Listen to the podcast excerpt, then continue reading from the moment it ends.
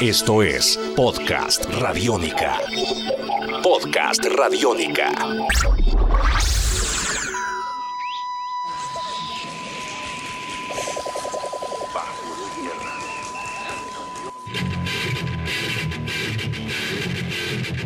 Hola, bienvenidos una vez más a Podcast Radiónica. Mi nombre es Diego Londoño, arroba el fan fatal, y a través de este espacio seguiremos revisando la historia del rock en Medellín a partir de los discos, los conciertos, las canciones y también de las anécdotas de los personajes importantes en esta historia. Y en esta oportunidad indagaremos sobre un lugar emblemático para el rock de la ciudad, el Teatro Carlos Vieco Ortiz. Así que bienvenidos, esto es Podcast Radiónica. Podcast Radiónica. Buenas, un saludo a todos, mi nombre es Gabriel Arango. Eh, soy músico de acá de la ciudad de Medellín y brevemente pues eh, empecé a tocar a finales de los 80 eh, me integro al movimiento musical de acá del país a principios de los 90 toqué en bandas como Suburbia, El Agente de la Luna, Neus, Ira, La Lunar, BSN, y, he pues hecho colaboraciones en diversos proyectos de, de, distintos géneros, desde hip hop hasta músicas del mundo. Radiónica. Muy bien, él es Gabriel Arango y hace parte de esta historia del rock en Medellín en Podcast Radiónica, contando precisamente la historia de un lugar emblemático para el sonido con distorsiones, para las baterías, para los bajos y para el rock en general. Hablamos de el Carlos Vieco Ortiz, el teatro al aire libre, que ya lleva mucho tiempo quizá y teniendo muy clara esa historia del rock en Medellín desde los años 60 hasta ahora.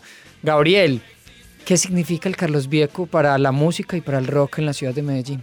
Bueno, fundamentalmente el Carlos Vieco era un espacio que nos reunía a los que nos gustaba escuchar música, a los que adorábamos ver música en vivo y que a muchos de nosotros nos dio la oportunidad de ver de una forma gratuita eh, bandas que nos marcaron para el resto de nuestras vidas y de conocer el panorama del rock nacional en un lugar que tiene una magia especial, ¿cierto? Porque igual habían lugares donde venían bandas, pero había que pagar la entrada, habían pequeños teatros en la ciudad, el Ivo Romani era uno bien interesante, pero se acabaron, el Carlos Vieco siempre estuvo y siempre ha estado y esperemos que siempre está como ese espacio de reunión de los distintos géneros de las músicas.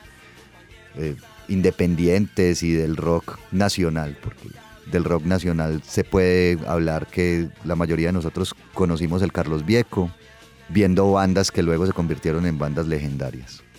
Muy bien, Gabriel, quizá la historia del Carlos Vieco también está transversalizada por algunos parches, como se le suele decir a esa reunión de músicos que encontraron en ese lugar el espacio preciso para hacer festivales independientes, emergentes, donde el sonido era contratado por los mismos músicos y el público también pagaba con un aporte voluntario a esas manifestaciones. Contemos un poco esos festivales que se llevaban a cabo finalizando los años 80 y principios de los 90 en este teatro, Carlos Vieco. Eh, bueno, fue muy interesante porque... Eh, había como la posibilidad de estar muy cerca de las bandas en todo el sentido de la palabra, ¿cierto? Eh, por lo general, los conciertos en los otros lugares a los que uno solía frecuentar era la tarima, el músico arriba y, el público abajo. Acá era distinto, los, los músicos se ponían al nivel prácticamente del público y posibilitaban una interacción muy interesante desde la cercanía y desde la cooperación y desde la posibilidad de que tanto agentes del Estado como, como músicos con distintos tipos de iniciativas eh, generaran festivales, generaran muestras y pudieran hacer copartícipe el público que llegaba de todos lados, porque era muy interesante al Carlos Vieco, por ser en un lugar muy central de la ciudad, llegaba gente de todos los lugares, de todos los estratos y posibilitaba unos encuentros muy interesantes. O sea, yo tengo una anécdota como que me, que me marcó en el Carlos Vieco y es estando muy joven como en el asunto de la música, eh, uno de mis primeros conciertos grandes fue con Suburbia allá. El Carlos Vieco solamente se abría los fines de semana en las tardes porque los conciertos de rock resultaban ser peligrosos entre comillas para la sociedad. Y un personaje que se llamaba Toño, que muchos años fue como el intermediario entre los músicos y, los administradores del Carlos Vieco, presentó una iniciativa en un diciembre para hacer los conciertos en la noche. Y quizás como que de los conciertos que yo más recuerdo en mi vida, porque estaba todavía muy pelado, fue haber tocado en el Carlos Viejo por la noche, inaugurando como esas sesiones de conciertos en la noche y ver que todo funcionaba maravillosamente. Y, fue como eh, haber vivenciado algo que me soñaba, porque yo iba a ver a Requiem, a Masacre, a Emajú, a Bajo Tierra, Estados Alterados, etc. Yo decía, uy, qué bueno algún día poder estar ahí.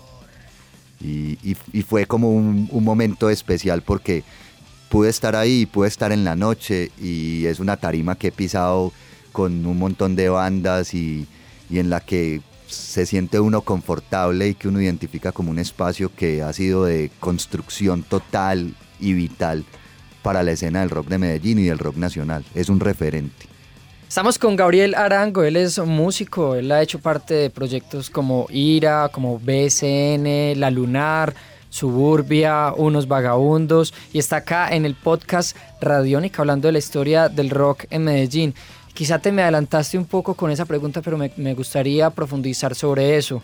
Conciertos que recuerdes del Carlos Vieco y agrupaciones que recuerdes que pisaron ese escenario emblemático para la historia del rock en la ciudad conciertos que recuerde, eh, los festivales que se hacían donde tocaban bandas de distintos géneros en la misma tarima. O sea, tener la posibilidad de en la misma tarima ver a Tenebrarum con su violín y todo su indumentaria, y ver a Emahud y ver a Juanita Dientes Verdes, y ver a Bajo Tierra, y ver a Requiem, ver a Masacre.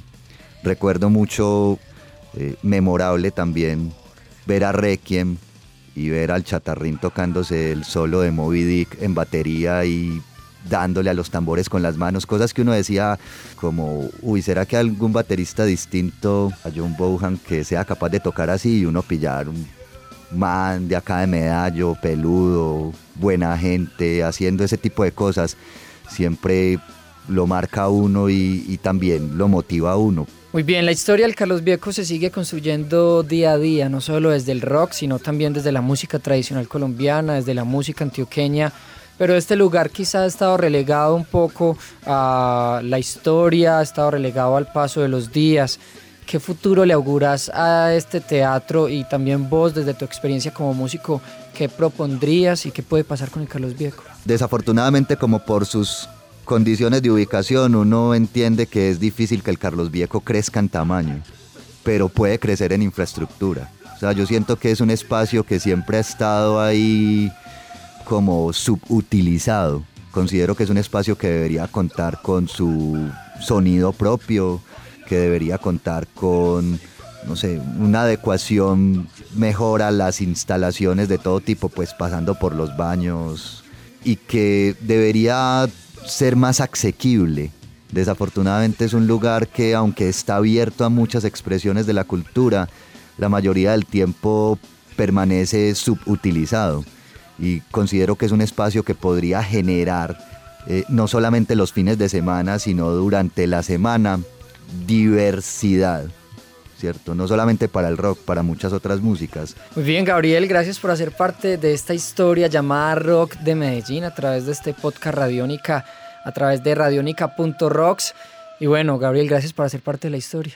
Diego, muchas gracias y de nuevo eh, agradecer a Radiónica y, y bueno, salvar el mundo. Podcast Radiónica. Esperemos hayan disfrutado de este podcast dedicado al Teatro Carlos Viejo, un lugar fundamental para contar la historia del rock de Medellín. Una historia contada también a través de la voz de Gabriel Arango. Nos encontramos en un nuevo podcast Radiónica con más historias acerca del rock creado entre montañas. Salva tu mundo, usa Radiónica.